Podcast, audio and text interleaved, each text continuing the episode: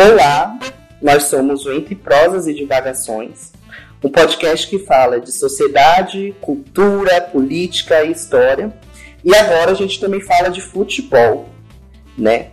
A gente não pode deixar é, de falar de um, né, que é um dos, se não o maior esporte do mundo, né? Um esporte cheio de questões complexas, cheias de, de, de, de, de movimentações, cheio de, de, de, de páginas históricas e, e, fatos históricos que acontecem juntos. É, nós já falamos de futebol no podcast, né? É, nos episódios mais normais, nós já tratamos de futebol, né?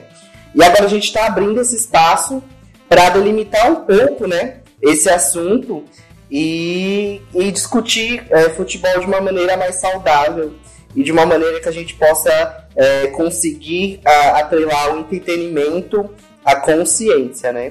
Porque a gente sabe que é, são coisas que, que, que andam, dá para caminhar muito junto e a gente tem que, que se esforçar para isso acontecer mais. É, eu tô aqui com duas pessoas, né? Na nossa primeira mesa. Esse é o nosso primeiro episódio desse novo quadro aqui no podcast. E uma delas, é que eu vou apresentar primeiro, vocês já conhecem, né? É, é o nosso colega Danilo, nosso querido amigo Danilo. Ele que é historiador, empresário, fanático pelo Palmeiras e muitas outras coisas. E aí, Danilo, como é que você tá? Eu tô bem, tô bem, muito obrigado historiador e empresário são coisas raras de andarem juntos. Né? É, é uma realidade. Então, pessoal, é... então, pessoal é... seu primeiro episódio sobre futebol, como o Thiago falou, o Thiago, tô, tô doido, o Matheus falou, é, esse, esse quadro a gente vai falar sobre futebol também num podcast que fala sobre história, sobre política, sobre sociedade, sobre cultura. Porque o futebol é óbvio, entretenimento, no Brasil é muito comum, é muito amado, quase todo mundo, é muito comum e muito amado, mas o futebol também tem política, o futebol também tem, tem cultura, o futebol também tem questões históricas ali entrelaçadas dentro da, do, do seu desenvolvimento. Então é algo que é mais para o entretenimento, mas óbvio que esses assuntos vão é, sempre andar juntos ali. Então acho que é um quadro que a gente criou que, que vai ser bem legal. Assim. É um quadro mais contraído do que, do que os, os programas que a gente está acostumado mas sem deixar de lado a questão política, é, histórica, cultural. É isso aí. Para mostrar que a gente, né, que a gente está nessa vibe mais descontraída, que a gente está buscando é, entrar, né, nesse, nesse novo tipo de, de fase, que é justamente trazer para o podcast um assunto um pouco mais leve, né, que tem suas complicações, mas tende a ser mais leve, porque é, é aquela coisa do do, de mexer mesmo com o coração, de mexer com sentimento, subjetividade, é, a gente decidiu trazer ela, né? Trazer uma mulher. É, eu vou apresentar ela para vocês. Ela já participou também do nosso podcast em episódios com a gente. Vocês conhecem ela, mas agora ela tá com a gente, né? Nesse novo quadro. Ela é a Jéssica Pfeiffer Pellegrini. Ela tem 26 anos, ela é mãe, ela é palmeirense, igual o Danilo, é administradora do movimento feminino de arquibancada Italian Minas e também é uma futura jornalista, se não já, né, jornalista, porque é, hoje a gente já entende que isso é muito mais prática, né, do que a questão do, dos conceitos e da, das teorias e do academicismo, né? A gente tem coisas para falar. E aí, Jéssica, como é que você tá? Se apresenta pra gente. Bom, como a gente já me apresentou, eu tô muito feliz de fazer parte, ainda mais falando de algo que eu amo, que é o futebol. Eu já gosto de falar normalmente, então falando de futebol, né? Tô dentro de casa. Tô bem feliz. De Palmeiras, de Palmeiras então. então, né? Tô bem feliz em conseguir juntar isso e trazer ainda mais a voz da mulher para dentro de um esporte que infelizmente ainda é machista. Então, como já falaram, história, política e futebol, elas caminham juntas, por mais que tenha gente que não goste de mencionar isso. Mas como o meu time, o do Danilo, teve que mudar de nome por conta de política, nada mais justo a gente estar tá aqui para comentar sobre isso. E, e o Matheus fala que futebol é uma coisa leve porque ele não sabe o que é um Palmeiras Corinthians. Exatamente. então, mas eu tenho um pai palmeirense, né? Então, assim, para mim, os, os, rompantes, né, as gritarias, os vizinhos comemorando para mim é uma coisa muito mais leve, né, do que aquele dia a dia pesado. Porque se a gente para para pensar, né, é, a, a, nossa vida no cotidiano, nossa vida cotidiana é muito atrelada a trabalho, a, a, aos contextos das regiões que a gente vive, questões de família, né? A gente constrói, a gente tem família, constrói família. Então acaba que a gente vive um, um dia a dia muito mecânico, né? Um, um, a gente tem muita rotina, né? E quando eu vejo meu pai, por exemplo, comemorando o gol ou indo no vizinho, né? Pra assistir aquele jogo que é importante no meio de uma semana, xingando todo mundo na rua, para mim isso para mim é leve. É o momento que eu vejo ele descontraído, é o momento que eu vejo todo mundo ali, né, junto, mesmo passando raiva, xingando pra caraca, mas tá ali, né, torcendo e, e tentando extravasar um pouco dessa coisa do dia a dia, né? Mandando o vizinho pro inferno. Mandando o vizinho pro inferno, soltando rojão. Pra, pra não usar outros termos.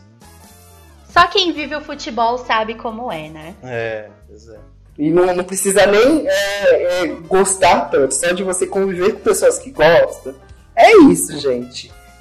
Aqui é o país do futebol, então qualquer... é impossível você chegar num lugar e não ter uma pessoa com uma camisa de time ou que goste de futebol. É impossível isso. Não dá para escapar. Bom, agora que nós já fizemos as apresentações, apresentamos o quadro para vocês, né? A gente tem que falar, né? Eu tenho que falar isso. Esse quadro ele vai ser fixo, tá? A gente está pensando em vários temas e, questões para trazer nos episódios, junto com a Jéssica, o Danilo está aqui. Vamos também procurar e trazer pessoas, já para deixar vocês, né, que estão ouvindo avisados, né, situados do que a gente está tentando fazer aqui, né, porque é isso, a gente é, tá gerando conteúdo e a gente tem muito para falar de vários assuntos, né? Não achem que a gente só fala de política, de história e somos limitados a isso, né? É, e nem a Jéssica, né? A Jéssica é mulher, mas não é limitada a assuntos que, são referentes apenas a mulheres, né? É, eu sou negro, não sou limitada apenas a falar da minha negritude. Acho que a gente tem que deixar isso muito claro, porque isso que a Jéssica trouxe, por exemplo, do futebol ser muito machista, é um reflexo muito de sociedade mesmo, de achar que nós temos papéis, né? Então a mulher ela tem um tipo de papel e ela só vai falar daquilo, e é isso. É, o homem também, é, o negro, enfim, né? É, é para reafirmar que esse espaço que a gente está abrindo aqui, que esse, essa roda, né, que a gente está formando aqui, é justamente para que as pessoas possam vir aqui mostrar que elas conseguem falar de várias coisas e trazer de tudo um pouco. É, eu vou apresentar para vocês a pauta da roda de hoje e aí os nossos amigos vão trazer as discussões, tá? É claro que talvez as discussões gerem algum tipo de sentimento ali acirrado, porque futebol é isso, acirra emoções? Provavelmente sim. Mas a ideia é justamente essa, tá? É o clima de torcida, de, de discussão, de trazer essa coisa do estádio pra cá, tá? Então o que, que a gente vai falar hoje? Nós vamos falar de nova geração, a gente vai falar de importância de base, né? A gente vai falar é, é, dessa coisa de, de como olhar o futebol é, a partir das construções, né? Não só do que já está pronto, não só do que já está bem feito, não só do, daquilo que a gente entende como oficial, né? Mas de como a gente compreende as coisas que surgem, como a gente compreende como organizá-las, tá? A gente vai falar de 4% lembranças de 2015, Vamos falar de domínio Brasil-Argentina, né? Questões de arbitragem, Argentina, implicações. Vamos falar de? Vamos dar palpites, né?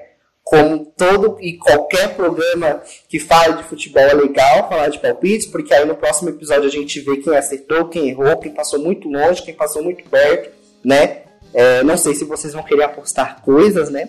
Porém, né, já estou deixando aqui o diálogo aberto, né? Para possíveis brincadeiras, né? Mas é isso, né? A gente tem muita coisa para falar, né? É, esse episódio ele tende a ser interativo. E é isso, gente. Vamos iniciar a nossa roda. E aí, Danilo? Você já levantou a mão, pode falar, a palavra é sua. É, apostar coisas, hum, eu não vou apostar com ninguém. Mas eu e a Jéssica já fizemos promessas para a final da Libertadores Exatamente. se o Palmeiras for campeão. Então, e a, a- a promessa é exatamente. Não exatamente, mas, mas é muito parecido. É, agora, apostar, a foda de apostar é que tem que ter um Santista para apostar junto. E já começando a provocar, a Santista é um troço um pouco raro, né? não, não é muito comum sem Eu acho que os 4% reverberam na, na quantidade de Santistas que existem. Será que é esse os 4% que eles tanto estão batendo É. na tecla? Agora- Eu sei que não. Agora esse primeiro episódio já vai ser cancelado por todos os Santistas do Brasil. Ou seja, Nós gostamos de vocês. Ah, mas é Tudo isso, a roda tá aberta. Quando aparecer um Santista, é revanche, é o momento. É, é, a gente vai ser cancelado pelo Pelé, pelo Pepe e mais dois ali. Eu acho que os carinhas que jogam dominó ali na praça também. Ah, já, já começamos a ser cancelados. Mas agora que a gente já foi clubista, vamos. Vamos falar sério. Desculpa, Santistas, é brincadeira. É tudo Agora, brincadeira, é, gente. exatamente. Agora a gente vai falar sério, opiniões sinceras de, de pessoas que, que gostam e admiram o jornalismo. Bora lá. Exato. Então, o- a primeira, o primeiro assunto que a gente separou foi a nova geração de torcedores do Palmeiras, especialmente, que não viveram a final de Libertadores, né? Espe- especialmente que não viveram um título de Libertadores. Ah, eu posso começar falando por mim que, embora eu tenha vivido a final de 99, eu era muito, muito moleque.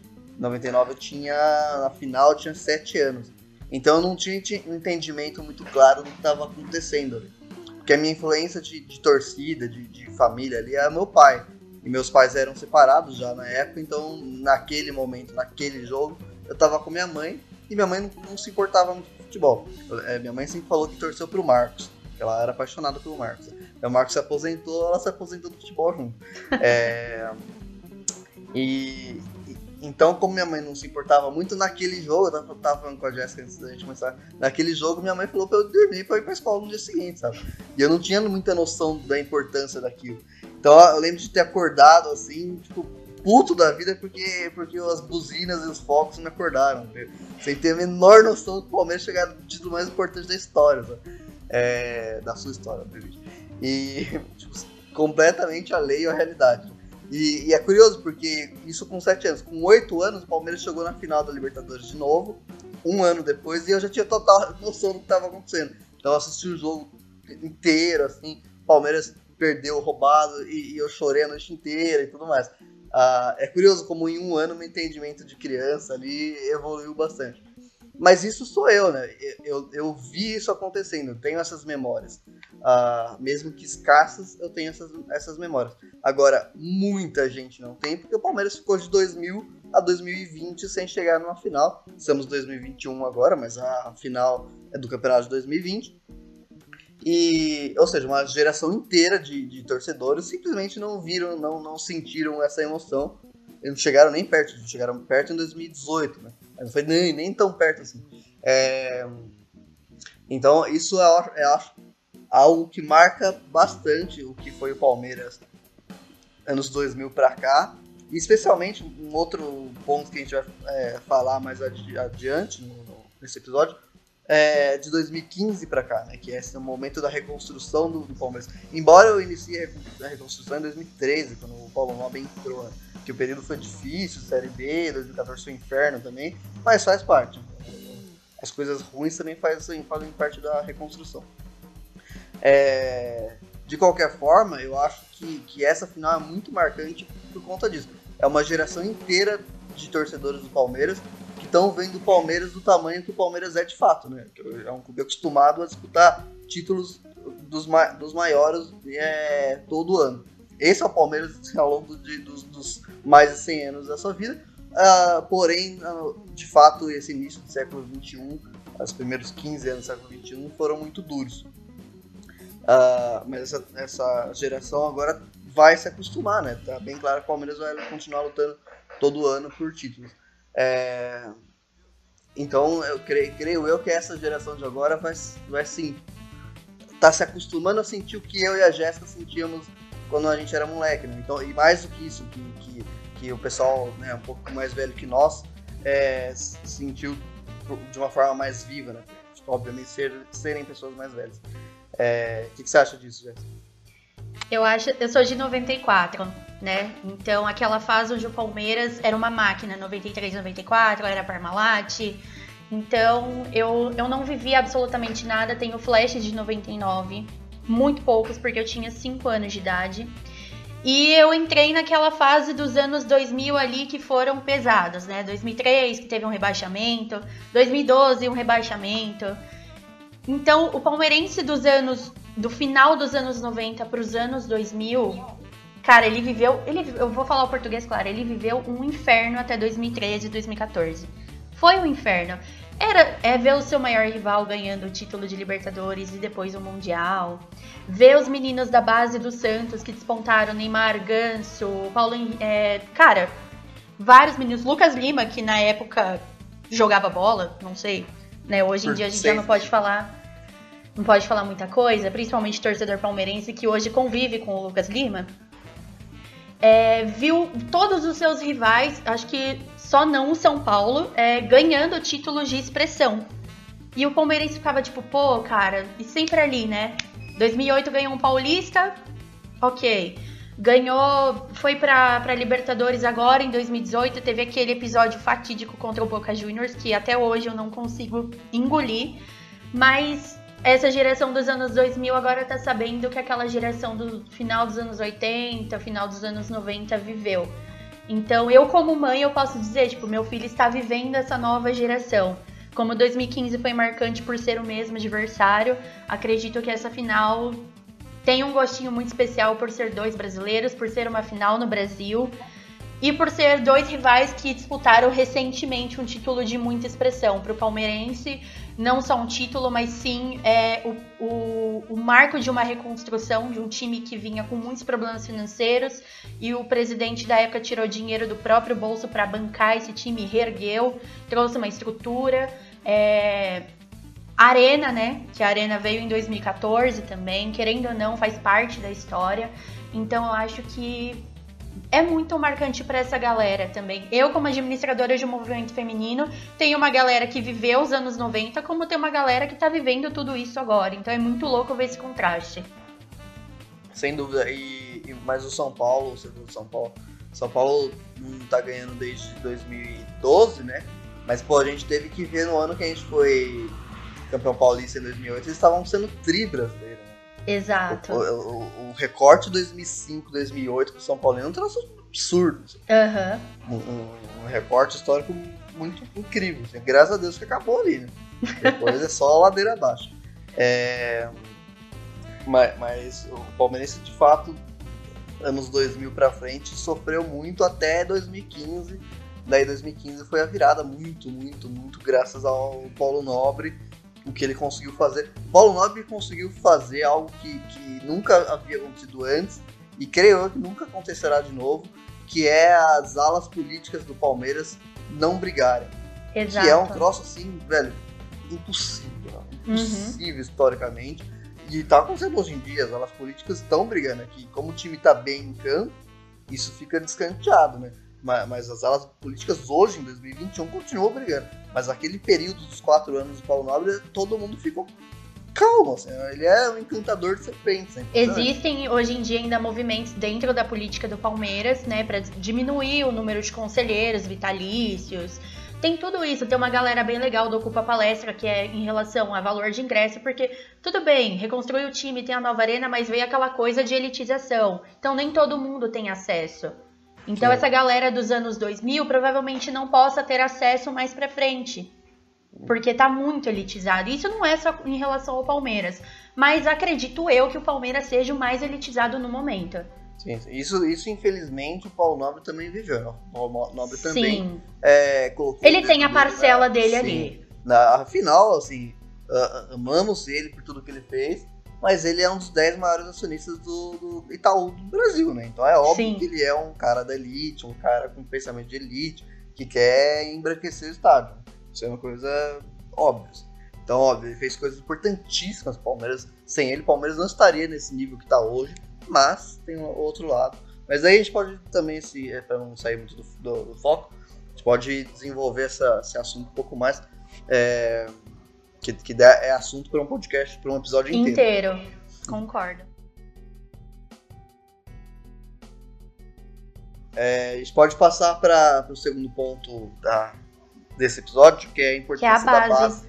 É, a, e a base eu acho importante, assim, é fundamental. Esse ano, porque assim, para mim, a, a ideia de, de, uma base forte sempre foi uma coisa óbvia pra, em todos os clubes. Então é óbvio que você formar jogadores que vão te trazer é, retorno em campo e é, financeiro depois é uma coisa, para mim, óbvia. Óbvio, não vai ser sempre um Neymar, sempre o Gabriel Jesus. Esses é um aqui, outro colar. Mas se você formar sempre jogadores de qualidade que vão, é, cada um à sua maneira, dar tanto é, retorno técnico quanto retorno financeiro, isso é, é, é o. Pra mim, é, é, a, é a base do que deveria ser feito sempre. Só que no Brasil, infelizmente, isso é bem pouco explorado. O clube que mais fez isso ao longo de, sei lá, das últimas décadas, mas não só das últimas décadas, há um bom tempo, é o Santos, né? O Santos explora muito bem a base. O Santos, uhum. o Santos é um clube que, em relação à sua administração, é péssimo. A administração do Santista é horrível. Os caras tiveram impeachment em 2020. É, ou seja, tipo, a administração do, do clube é muito ruim. Financeira é muito ruim, mas eles têm sempre a base lá para segurar. Ou seja, o trabalho que eles fazem em lançar jogadores é um troço importantíssimo. E isso se tornou muito evidente na pandemia, né? como obviamente todos os clubes, entre aspas, quebraram, não quebraram, evidentemente, mas uh, passaram por problemas financeiros, porque não tem bilheteria, não, muitos patrocínios é, receberam, os times receberam atrasado, então houve um buraco financeiro ali no meio do ano e tudo mais. É, e, e, daí todo time teve que recorrer à base. E daí os clubes que tem, teve, tiveram um trabalho de base melhor nos últimos anos, nos últimos 5, 6, 7 anos, são os clubes que estão na final da Libertadores, por exemplo, hoje. Ou seja, o Palmeiras que, que de 2015 para cá contratou Deus, Deus e Mundo, com o Alexandre Matos e tudo mais, que óbvio, muitos jogadores deram certo, mas muitos deram errado, ou seja, muito dinheiro jogado no lixo ali. O Palmeiras esse ano teve, teve não foi uma coisa assim, apostou na base porque é, foi um planejamento. Não, teve que apostar na base porque acabou o dinheiro, ponto. E daí recorreu na base. E a base graças a um bom trabalho das últimas gestões da base, a base estava muito boa. Essa base do Palmeiras lançou valores excelentes. E tem uhum. vários meninos que ainda não estão maduros o suficiente. Hoje jogou contra o Vasco o Lucas Esteves. Ele não está maduro o suficiente, mas você vê, ele jogou em 15 posições só hoje, sabe? Jogou de ponta esquerda, ponta direita, lateral esquerdo, volante. Pô, você vê que ele tem potencial. Mesmo que não esteja maduro. Ou seja, o Palmeiras se segurou esse ano na base e não só se segurou, tá, foi campeão paulista, tá na final da Libertadores e na final da Copa do Brasil. E, e se, se não fosse esse calendário maluco da pandemia, estaria disputando o título brasileiro também. Com a base, sabe? A, a espinha dorsal do time é, é, tem, beleza, o Luiz Adriano, o Everton o Gustavo Gomes, mas o resto é base, dos importantes mesmo. E é, a mesma coisa tô... do Santos, né? eu dou destaque, por exemplo, pro Danilo. O Danilo foi um jogador que surpreendeu todo mundo. O Patrick de Paula no Paulista fez uma campanha excelente. E o Danilo, muita gente, ah, não sei, não sei se vai vingar. E o cara entrou no derby e bateu no peito como um cara, tipo, mais velho, como se já fosse há muito tempo no elenco. O Verão, assim, eu vejo muita gente falando do Verão, pô, o Verão joga um jogo e dois tá fora. Eu acho que o trabalho da base do Palmeiras, ela tá muito boa, ela tá caminhando, porque a gente passou anos reclamando de que não tinha uma base. E aí veio a gestão do Paulo Nobre junto com o Alexandre Matos, que eu acho que foi um pouco errônea nessa parte de contratar Deus e o mundo, porque depois começou a deixar é, jogadores encostados como Guerra e vários jogadores por aí e desfazendo contratos com alguns jogadores e deixando outros. Mas eu acredito muito que o Luxemburgo ele tem uma parcela no uso da base, a gente não pode negar. Mas eu acho que a chegada do Abel também deu muita confiança para essa, garotada que chegou agora. Você vê, por exemplo, Gabriel Menino, Patrick de Paula jogando juntos é uma coisa surreal. É bonito de ver o, o Gabriel Menino jogando. E o Barcelona mesmo falou, ele é o jogador ideal para o Barcelona. O Barcelona chegou e falou isso. Então acho que tá caminhando certinho. A base é muito importante. Durante muito tempo a gente ouviu sobre os meninos da, da vila, Neymar, Neymar que foi cria do, do Santos, a gente ouviu muito tempo e ficava tipo, pô, será que o Palmeiras não tem esse potencial de levantar a base, de utilizar a base? A gente tá vendo agora, tanto que é, muito dessa construção dessa final, das duas finais que o Palmeiras está, né? Mas focando muito nessa da Libertadores, a gente vê muito o uso da base. E eu acho bem bacana isso, porque, querendo ou não, inspira outros garotos a continuarem trabalhando. É, então, e, e além do Palmeiras, né? E, o, o, Santos, tipo, igual eu falei, sempre fez isso, mas esse ano é muito emblemático, porque o Santos, é, como eu falei no início, pô, os caras tiveram impeachment. Os caras estão com salário atrasado, estão com direitos de imagem atrasado.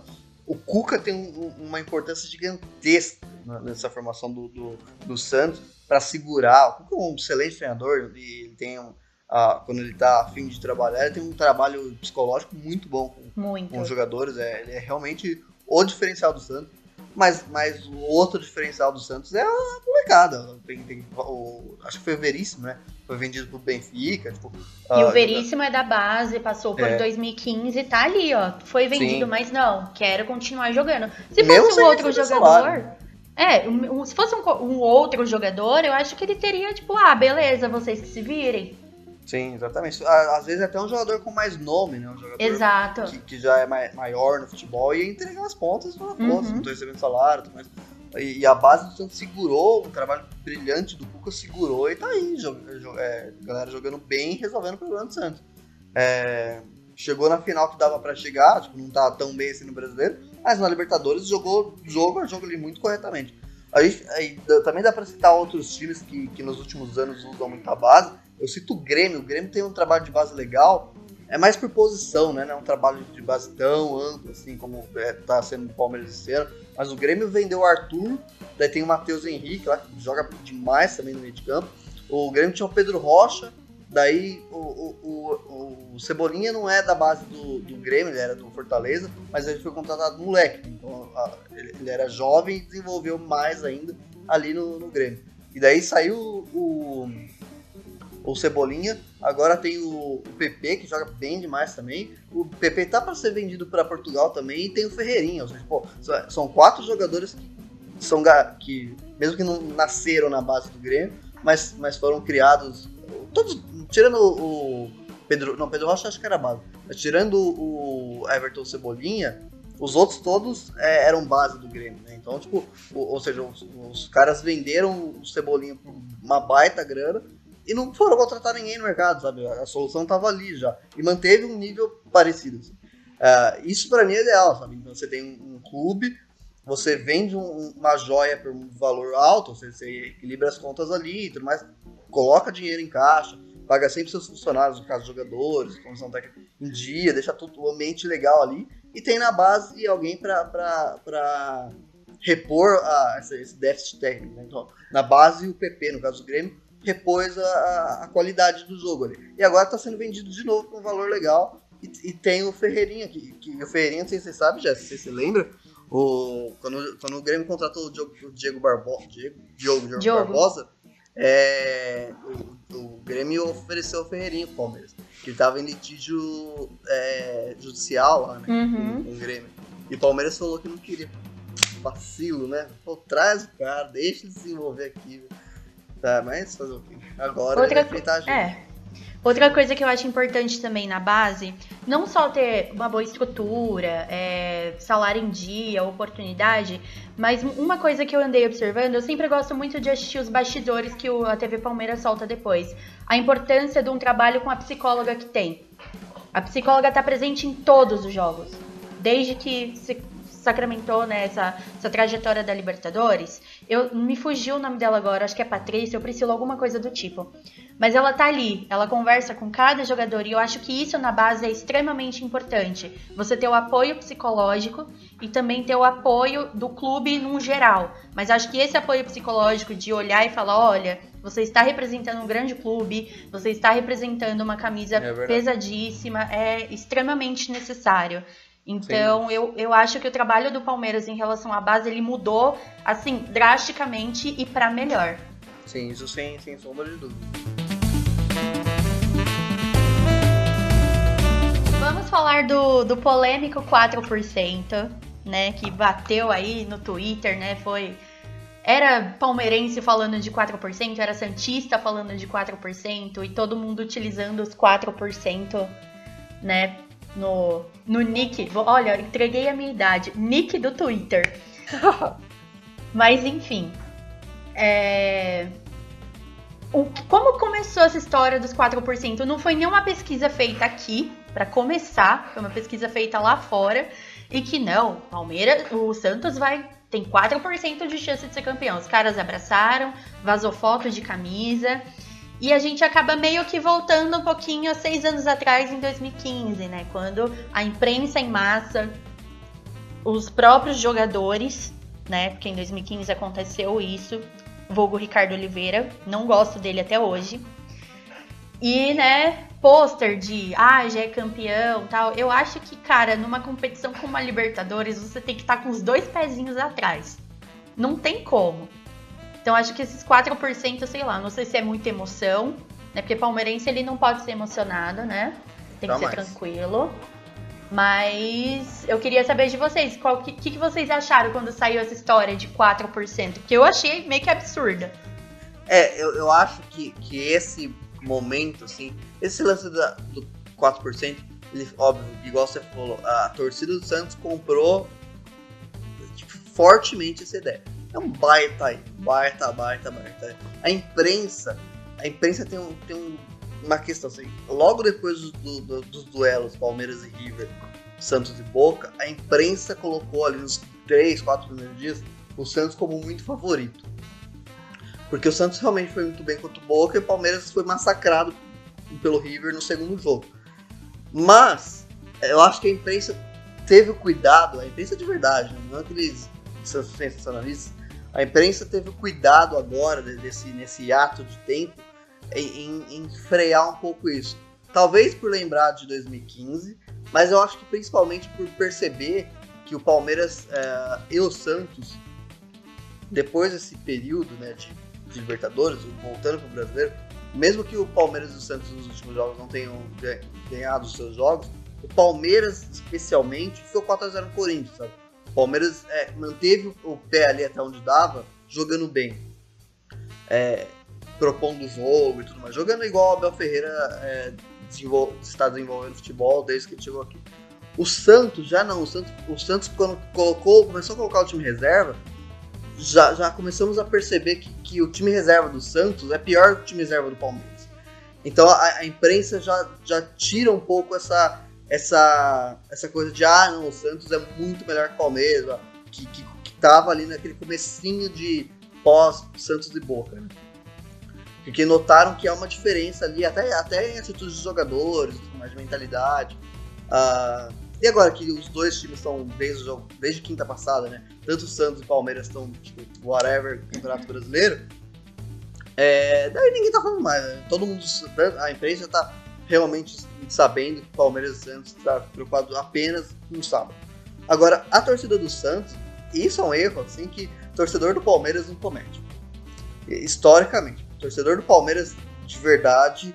Ele é, é o mais pessimista O torcedor possível. palmeirense calejado não faz. O Palmeiras pode estar ganhando 3x0 sábado. Aos 45 do segundo tempo, você não vai ter um palmeirense soltando fogos. Porque a gente sabe que não é assim que funciona. Tem que esperar a desgraça do juiz apitar o jogo final. Acabou Quem, mesmo. É. Quem viveu 2009, quando é. vê a taça sendo entregue de bandeja para o Flamengo, que vive é. tentando forçar uma rivalidade, é. ele sabe, né, como as Sim. coisas funcionam. É, então, então, então é, a gente lembra, em 2016 o Brasil inteiro falando que a gente ia ser campeão brasileiro e nenhum palmeirense comemorou antes do final do nenhum. jogo do Chapecoense. Então o palmeirense é mais que legal. Agora, o Santista tá cometendo o mesmo erro que cometeu em 2015. E daí, quando você comete o mesmo erro, lembra, a gente zoou o Santista quando a gente foi campeão da Copa do Brasil, por quê? Primeiro porque é nosso rival. E segundo porque eles cantaram uma vitória enorme antes, né, antes do jogo, antes da bola rolar. Ah, a imprensa declarou é, o Santos campeão. Pois é, literalmente. Não, não assim, não é sentido figurado, não. É, não Foi é literalmente. É de fato, eles, eles fizeram um pôster. É, então, quando, quando o Palmeiras foi campeão lá, pô, você vai zoar o teu rival porque ele é teu rival e porque eles fizeram merda, né? De comemorar antes. Agora eles estão fazendo merda de novo, né? Porque, tipo, beleza, se for campeão, ótimo pra eles, vão comemorar, encher nosso saco até morrer. Agora, se perder de novo, daí é a zoação em dobro, né? Tipo, perdeu a final e. Cadê, né? E esse lance dos 4% é interessante também, porque como a Jéssica falou, não foi ninguém do Palmeiras que fez isso, tá Os caras estão comprando uma briga que, velho, o, sei lá, o, o, o jornalista da, da ESPN da Argentina que criou isso. E não só colocou 4% pro, pro, pro Santos, como colocou 6% pro Palmeiras também. Né? E não tem palmeirense nenhum se doendo com isso. É óbvio que, que, que, os, que os argentinos vão achar que os argentinos vão ganhar.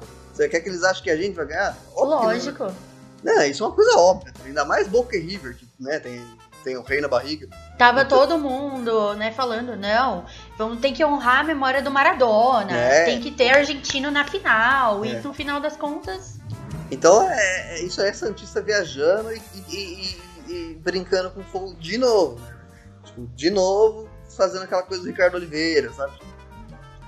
Tomara que caia do, você, Você comentou, né, sobre a, a, o time reserva do, do Santos ser teoricamente pior que o do Palmeiras.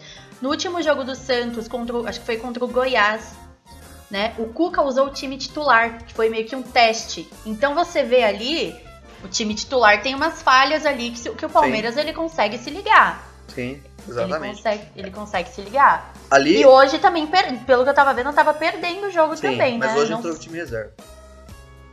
Do, da mesma forma, né? A gente com o time reserva ainda conseguiu arrancar um empate. Pois é, do time que daí a galera pode falar assim: ah, mas é o Vasco. Os caras perderam do Atlético. O Vasco ganhou do Atlético no fim de semana.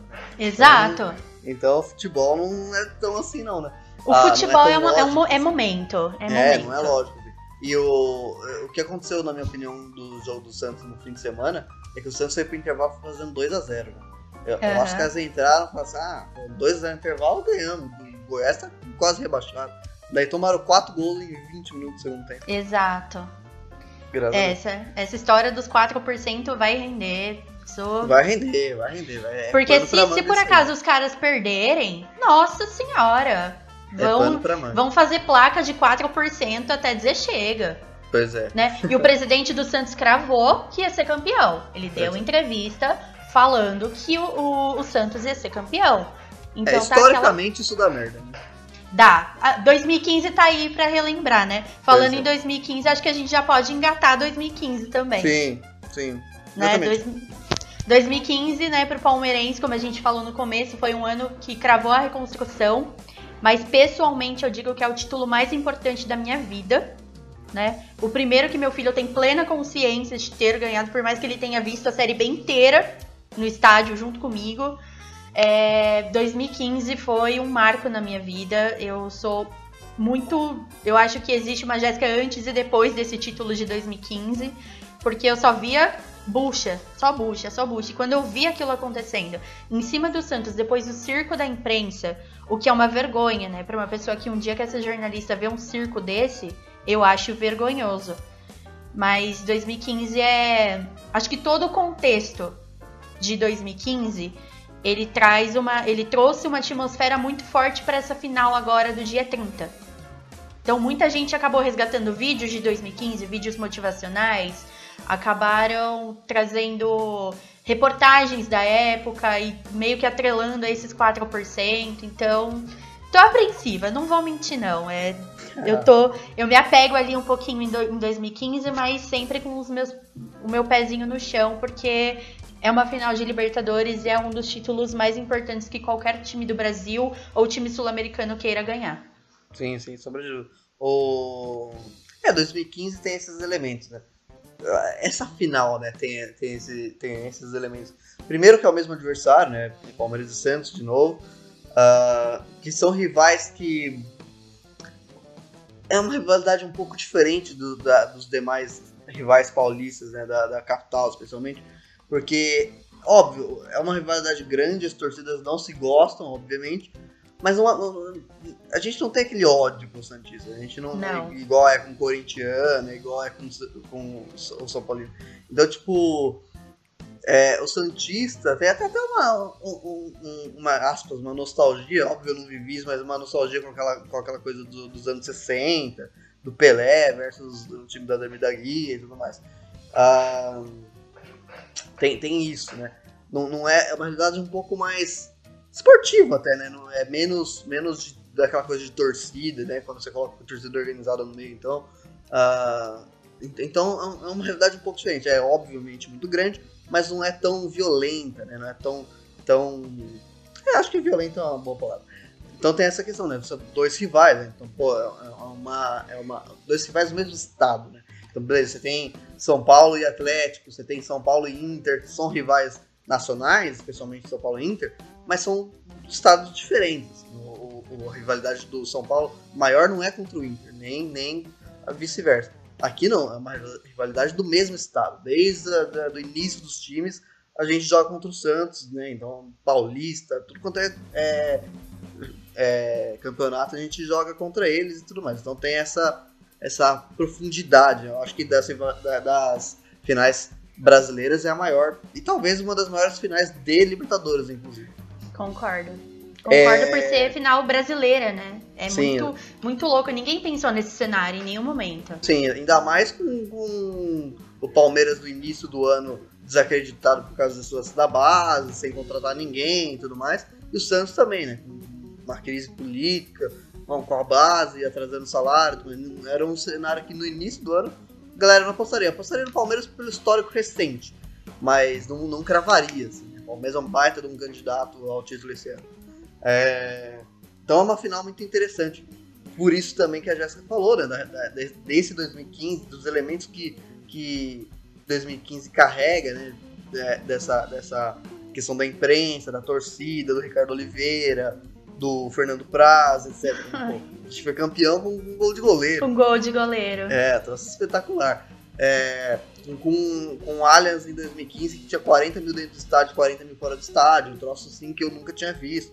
É de fato um título que, que, que eu acho dessa geração que não viu os anos 90 em peso, assim, não tinha idade para ver os anos 90 em peso, e eu até me coloco nessa geração, é, foi com certeza o maior título da nossa vida uh, é, para nós. E para o Santos também tem uma, uma, o Santista também sente, creio eu, uma tem, tem esse sentimento de, de revanche, né? Óbvio. Sim. Por, porque, beleza, eles, eles é, teve Paulista de 2016, mas Paulista, né? É, agora é um baita título, né? Pode ser, eles podem ser tetra, né? Se o Santos é campeão, ele se torna o time brasileiro com mais títulos da Libertadores. É, já ouvi São Paulino torcendo pro Palmeiras, justamente por causa disso. Porque eu acho um traje, mas tudo bem. Daí é um problema deles. é, de qualquer forma, é uma final assim gigantesca e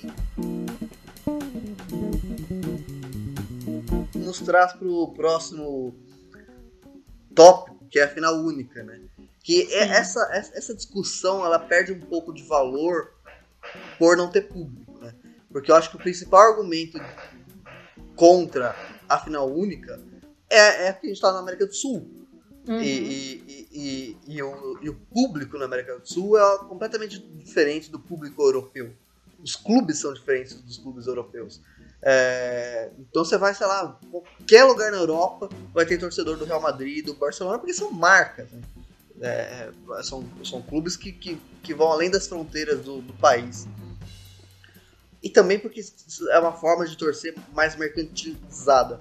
Aqui não, aqui é a, a, a o clube aqui tem... é a paixão mesmo, é, aqui é a paixão, exatamente, é essa palavra, aqui é paixão. E, e, essa paixão pulsa muito forte nos estádios. Então a final única na América do Sul é péssima, porque não tem isso, né? É, eles transformam a final, a final, que é o momento mais importante do teu time, em, em um mercado, né? Então, tipo, beleza, vamos supor que a final é em Caracas, na Venezuela o cara que, que, tem grana na Venezuela vai conseguir comprar ingresso e às vezes o torcedor que foi em todos os jogos do time dele não tem dinheiro para ir para Venezuela assistir o jogo. Isso é um crime. Sim. Se tratando de América do Sul. É, também porque, diferente da Europa, a imensa maioria da população brasileira, ou mais que brasileira, é, sul-americana, não tem grana para viajar o continente inteiro para assistir um jogo. Vai ter que vender carro, vai ter que vender filho, vai ter que vender tudo para conseguir. Filho é brincadeira, tá, gente? Não, não me cansar. Pelo amor de Deus. Tem, a gente é... tem que tomar cuidado com o que fala, porque hoje é a era do cancelamento. Não pois tem é. como. Daí, então, a, essa final única, ela é assim, moralmente, né? É um crime. Mas, por esses fatores que eu expulso, na minha opinião. Mas, como é, uma, é um, um campeonato sem torcida, né? Um ano né, sem torcida, isso acaba se esvaindo, né? Não ia ter torcida de qualquer jeito. É, então, para esse ano especificamente, aspas, não tem problema, já que não teria público se fosse aqui, se fosse no Allianz, na Vila, etc. Não teria problema, teoricamente. Porque é difícil imaginar, por exemplo, que o Santos tomaria uma virada do Goiás é, com, com público na Vila Belmiro, porque quem já foi para a Vila Belmiro sabe que aquilo é um caldeirão. É, Exato. Dificilmente o Goiás vai conseguir virar, porque além do, do, do, adversário tem o problema da torcida, né? De você enfrentar uma torcida que tá ali no teu cangote. É, sem, tor sem torcida a gente viu que tomou uma virada do Goiás. Né? Fica mais simples.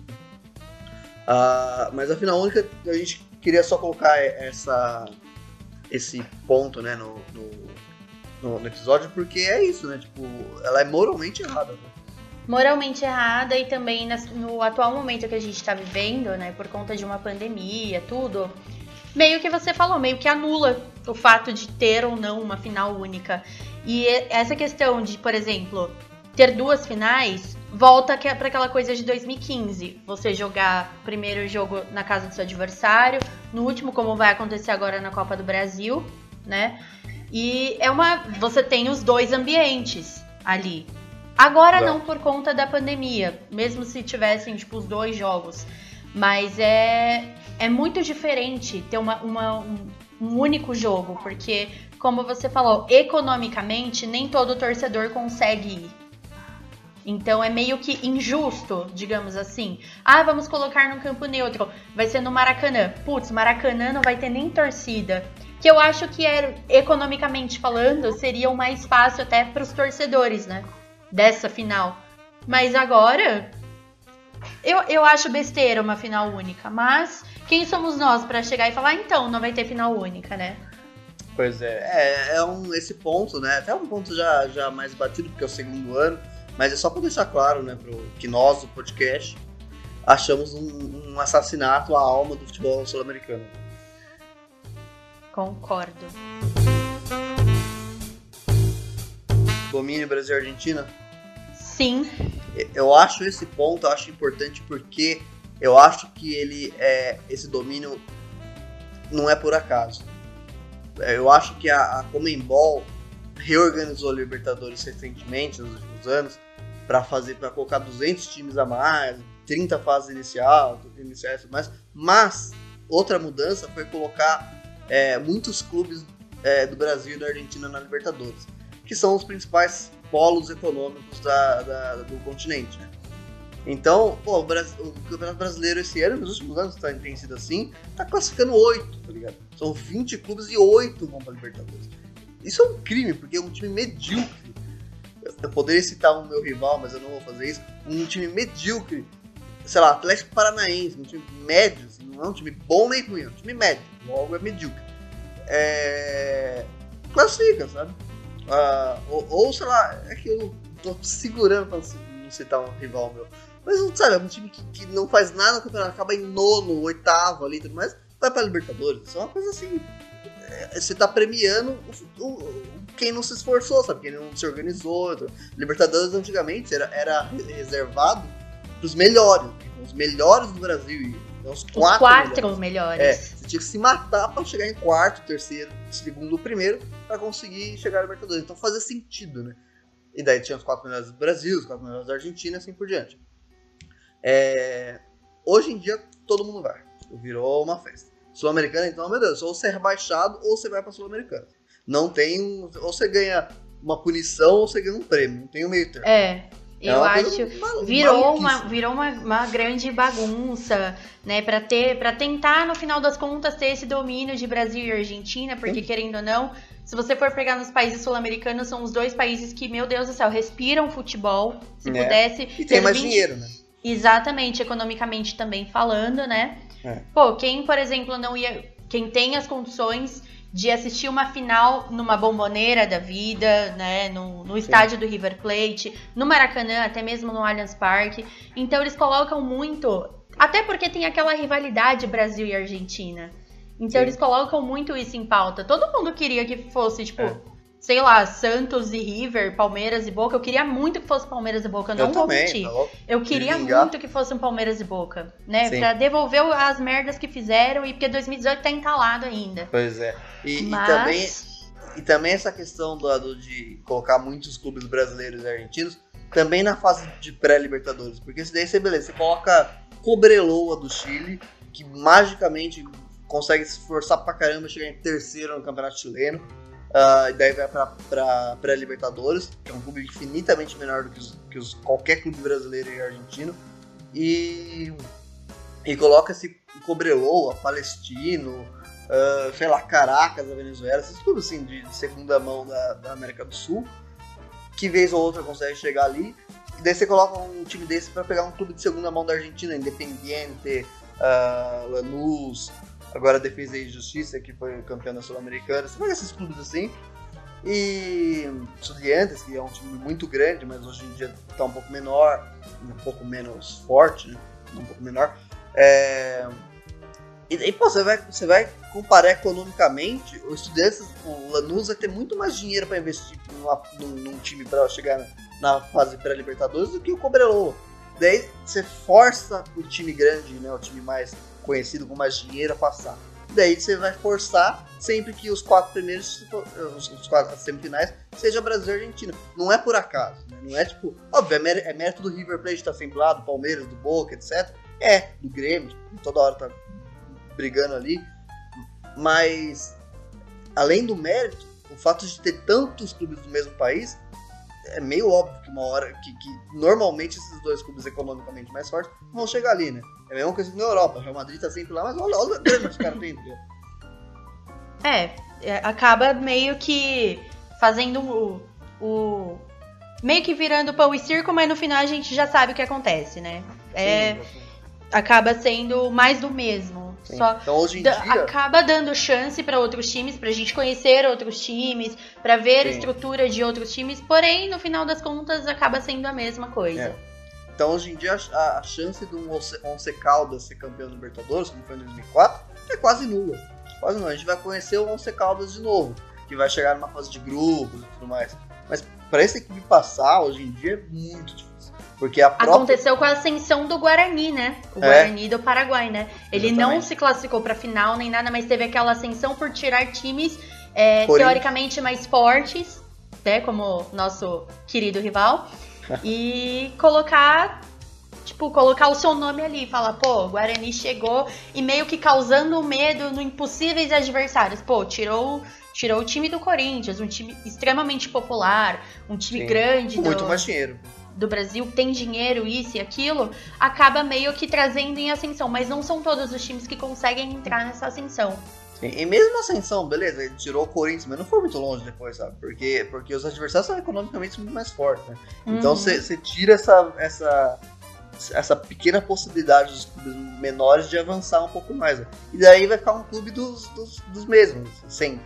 Então é um problema, na minha opinião. É, é um, é um problema tanto classificar tantos times assim, como. é, porque daí você tá premiando o, me, o médio, eu acho isso correto. é, como criar um clube do bolinha, né? Um clube sempre os mesmos times vão estar lá. Porque economicamente, inclusive, se impõe. né? É. Já que a gente tocou em domínio de Brasil e Argentina, tem que falar da arbitragem, né, que foi definida com o argentino. Não, como a gente já discutiu antes de começar a gravar, fizesse muita diferença. Se fosse um confronto Brasil e Argentina, teria um peso muito maior e talvez não teriam colocado um árbitro argentino. Ah, não, seria impossível. E, ah, não sei. Da É, Comembol a gente pode Comembol, esperar qualquer coisa. Comembol. A gente pode esperar qualquer coisa da Comembol. Eu não confio, assim Sim. como não confio na Federação Paulista, não confio na Nos CBF em si. É, não confio, né? Querendo ou não, é política envolvida. Pois é. E eu, eu assim, eu tô, eu tô com o pé atrás por ser argentino. Argentino por si só, a gente já não pode confiar muito. Ele pode simplesmente falar assim, ó, vocês se matem, eu só vou dar cartão se alguém aparecer com algum membro quebrado. É, tem um risco, né, de- de- desse, desse árbitro, de fato, né, ele, ele justamente por esses problemas, né, teve a, a semifinal do Palmeiras e River, e a imprensa argentina criou um monte de problema com o Palmeiras, que não era nem realidade, né, tipo, encasquetaram com uma faixa da mancha lá, que é uma, não tinha nada demais, tá escrito rumo ao título lá. Pô, pelo amor de Deus, só colocaram, né, tipo, deram uma sensacionalizaram a, a, imagem, mudaram ali, tipo, criaram uma polêmica que não tinha. É, esse, essas rixinhas Brasil e Argentina é que pode estar, tá, é que é uma infantilidade enorme, é que pode estar tá, ir na cabeça do, do juiz ali, né? Então é um risco que eu acho desnecessário, até porque o árbitro da semifinal do jogo de volta do, do Santos ali, do Santos e Boca foi muito bom, era uruguaio, uhum. e acho que era uruguaio também, o árbitro de vídeo do, do, do Palmeiras e, e, River, que foi muito bem, assim, então o VAR viu o lance que eu não vi, eu sou é. palmeirense.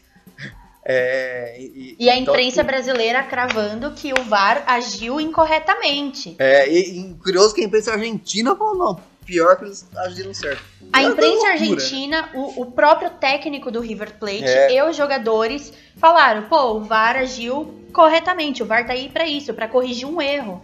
E a imprensa brasileira, na sua maioria. Não, não vou dizer que é imprensa, porque as pessoas que falaram eu não posso chamar de jornalista. No caso, é. o Ronaldo Giovanelli. Eu não. Se o Ronaldo, é, Giovanelli é. é. se o Ronaldo Giovanelli é jornalista, eu posso ser chamada de jornalista também. Lógico que jamais eu vou ofender a classe de jornalistas, porque eu pretendo me tornar uma, mas eu acho um absurdo a pessoa colocar o seu clubismo muito acima daquela. da prestação de, de serviço, de informar. Então. Se o, se o Ronaldo é jornalista, eu sou o Pikachu. então, né? É. Eu eu assistindo a, o Neto, que era uma pessoa que eu achava, tipo, meu Deus do céu, como deram espaço para esse cara na TV. Ele tá sendo uma das pessoas mais pois é, sensatas é, ultimamente. Você vê 2020 como 2020 é o ano completamente alheio à realidade do universo. Porque a gente tá concordando, eu tô concordando com o Neto várias vezes. Exato. Não é assim, ele falou uma coisa que eu achei legal. Tá falando tipo, umas 10 coisas que ele falou, eu achei legal.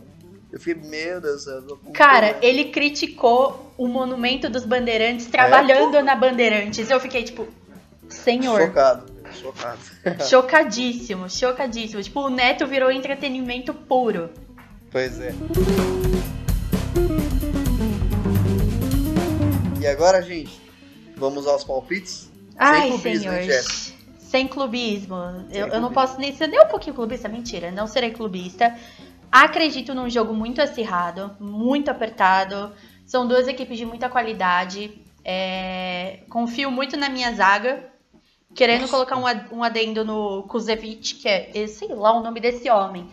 Mas ele entrou assim de uma forma muito boa no derby. Eu tô gostando da sequência dele.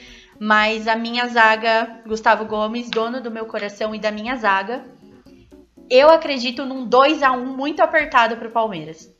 Gustavo Gomes é dono da minha vida, se ele quiser. Exatamente, também. Se ele quiser, fala assim: venha. É.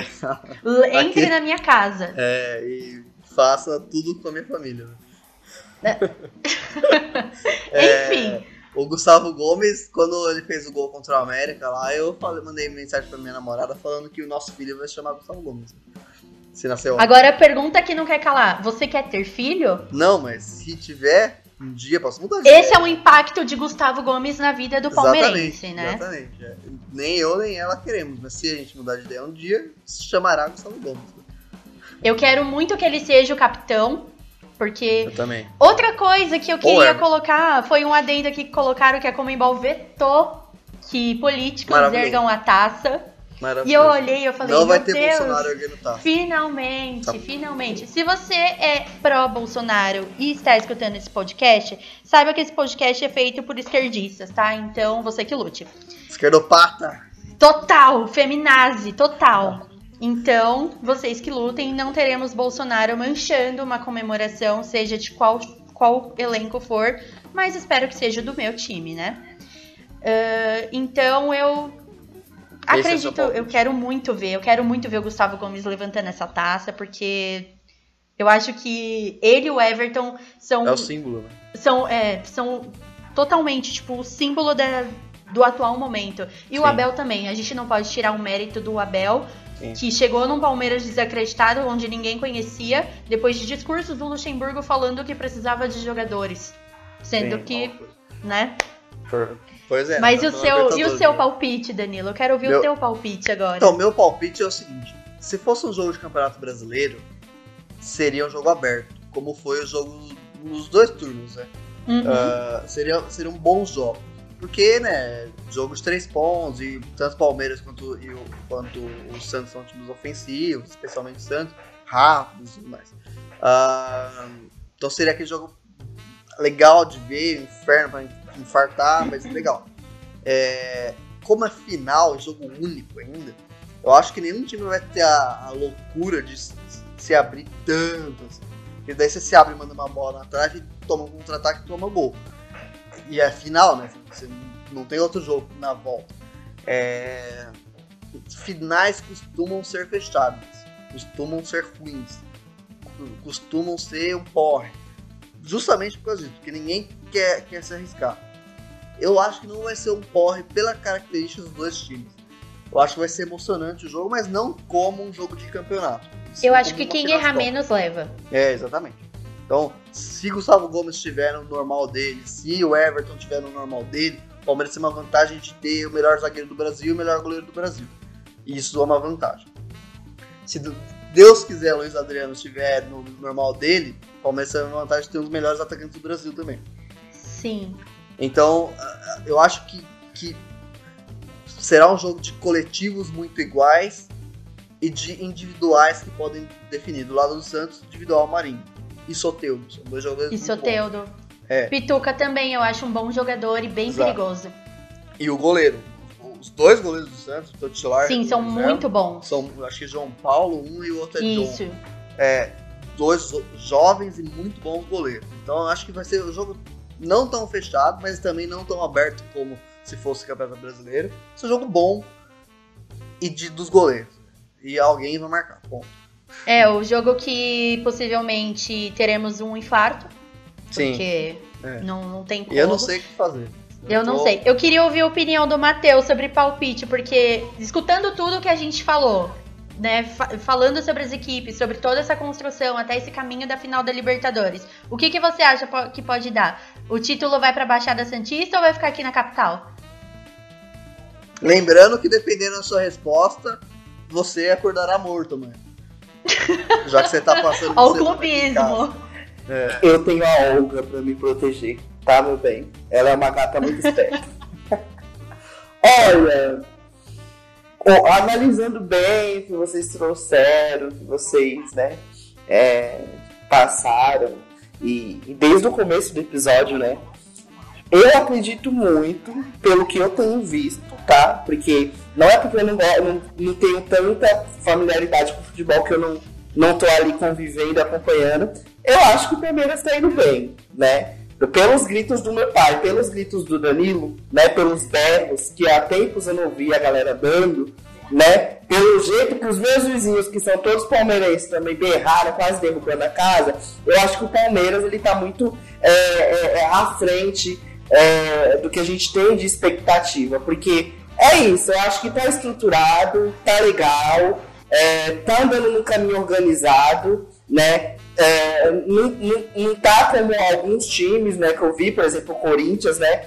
Que né, aconteceu um rolê aí com o Corinthians, né? Há um tempinho atrás, que eu fiquei meio assim olhando, né? Que eu falei, poxa vida, tipo, né? Não entendi porque a galera tava comemorando tanto. Aí quando eu fui ver a situação, né? O saldo final do negócio, eu falei, poxa, realmente tá difícil, né? Como é que você consegue é, ir de um extremo ao outro é, tão fácil assim, né? É, é, é, é, como é que você consegue uma hora tá muito bem, né? Tá legal, né? Razoavelmente legal, e do nada você tem dá um vexame, né? Como que aconteceu, e depois é, tipo, recuperar um pouquinho, né? Do, do, do que dá. Então, tipo, é, é- é complicações, né? É porque tinha o Palmeiras no meio do caminho, né? E aí é que tá, o Palmeiras tá estruturado, tá legal. Então eu acho assim, que o Danilo vai me mandar mensagem lá do Rio de Janeiro aos berros. É isso que eu penso. É isso que eu acho. Eu espero receber isso também, viu? Não vou mentir, não. É isso que eu acho. Acho que o Palmeiras leva, entendeu? O Palmeiras vai pra frente. Eu acho que vai conseguir pegar alguma coisa legal aí. Eu acho que o ano vai começar bem para quem é palmeirense, vai começar legal, vai começar, né? Fora a vacina, tem essa esperança aí para dar uma calentada no peito. E é isso que eu acho, gente. É, vai para cima, vai com tudo. Isso aí. Isso aí. Então é isso. Agora, a partir de hoje, o juiz apitou o final do jogo hoje, eu já comecei a, velho, não dormir, provavelmente. Porque, velho, Eu só queria agora colocar não um- tem outra coisa pra me preocupar em relação ao futebol. Só tenho, eu só tô pensando no sábado. É. Eu só queria colocar um tópico aqui que eu não adicionei na nossa pauta, mas agradecer todo mundo que me mandou tipo um relato do que foi em 99 e da galera que vai viver isso pela primeira vez. Eu ouvi histórias de muita gente que passou horas na fila em 99, sem chance de conseguir o ingresso, que entrou no jogo, tipo, sabe, não sabia o que ia acontecer e mal conseguia se mover, porque como a gente comen- comentou antes, o antigo palestra não era um estádio com todo o conforto do mundo, mas, cara, era um estádio. é, ele tem história, né? Então, muita gente. Um Muito. estádio que cabia 32 mil pessoas, tinha quase 40 mil. É, eu assisti muitas coisas referentes a, a 99 e falava, meu Deus do céu, isso foi insano. Infelizmente, por causa da pandemia, a gente não vai ter toda essa insanidade, né? Porque eu tenho certeza que se não tivesse a pandemia, as ruas estariam lotadas, os bares estariam lotados. Ia ter gente se matando pra comprar um ingresso pra assistir o jogo no Maracanã. Eu seria uma delas, né? Eu não tive a experiência de. Ah, você, Danilo, a gente já sabe que iria de qualquer forma, né? O Danilo é o viajado dos estádios. Eu tô começando, eu tô caminhando ainda. Mas eu, daria um jeito de ir, com certeza, porque é um momento histórico. E eu queria muito agradecer a galera que, que me respondeu no Twitter, que me mandou, tipo, histórias incríveis e ver o sentimento de algumas pessoas que convivem comigo em relação a essa a essa final é muito gratificante, principalmente pra mim que vou ver pela primeira vez com o meu filho. Então, eu tô sonhando com essa final. Exatamente. A questão interessante do. Aliás, desculpa. A questão interessante desse episódio é que o ideal seria chamarmos o Santista. Só que, como eu disse no início do do podcast, são poucos os Santistas no mundo. Né? E os que eu conheço, infelizmente, não tinham disponibilidade de gravar. Mas ah, os, os episódios que virão no, no futuro, nós já nos organizamos para chamar é, torcedores dos outros clubes que, que nós vamos falar. Então, a gente vai falar de brasileiro, a gente vai chamar corintiano, colorado, etc. São Paulino, etc. Então, então é isso. Né? Esse, esse episódio especificamente a gente tentou, mas não conseguimos o Santista pela dificuldade da oferta e procura.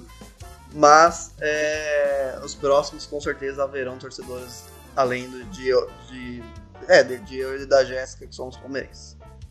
Exatamente. Então, os próximos episódios serão focados mais no Brasileirão, né? Por conta agora ser o final da Libertadores.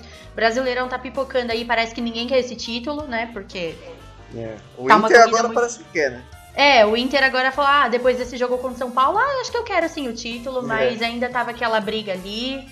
Então, existem vários. Tem, muito, tem muita coisa pra rolar ainda até o final do Brasileirão. A gente tá o quê? Na 32 segunda rodada, eu acho? Eu não sei. Isso, isso. Então tem muita coisa pra rolar, tem seis rodadas aí que podem definir muita coisa e vai ter um bate-papo bem legal. A gente vai falar de futebol feminino, a gente vai abranger tudo o que fala de futebol aqui, vai ter episódio sobre movimentos femininos. Quando chegar esse episódio, eu estarei realizada, porque o que eu amo falar sobre o movimento que eu represento há quase dois anos, não, quase não, quase três, a gente já vai pro terceiro ano, tô até perdida, mas é isso, né? Vamos aí, a gente tá engatinhando com esse projeto e não podia começar diferente falando da Libertadores, que é a final que tá todo mundo aí falando. É isso aí. Então é isso. Você, né, ouvinte, acabou de ouvir o primeiro episódio, né, desse nosso, dessa nova, dessa nossa nova perna, né, que é ó, o quadro sobre futebol, tá? Esse é o Entre Prosas e Divagações. Nós temos vários episódios sobre outros conteúdos, né? Sigam a gente nas redes sociais, olhem Instagram, a gente sempre tá postando lá semanalmente todos os nossos episódios, tá? Como a Jéssica disse, o Danilo disse, nós temos um conteúdo sobre futebol para gerar aí durante os próximos meses. vai rolar, vai acontecer, vai ter Santista, vai ter toda a galera dos clubes aqui trocando ideias, né? É, é, um papo descontraído, a ideia é essa. A ideia é que a gente traga também os assuntos mais sérios, mas numa troca sincera e real, né? Pra gente se aproximar de fato do que é o futebol, do que representa o futebol, né? Num país que é tão complicado e desigual como o Brasil. E, com, e o mundo também não fica para trás nessa desigualdade, né? Então é isso, gente. É, nos vemos nos próximos episódios, tá? É, acompanhem né, as redes sociais, mandem sugestões, conversem com a gente, porque a gente está aqui para isso. Eu acho que nós já temos conteúdo por hoje e em breve teremos mais. Então, é isso. Obrigado, Jéssica. Obrigado, Danilo. E tchau, tchau. É tchau, tchau, tchau. Eu que agradeço.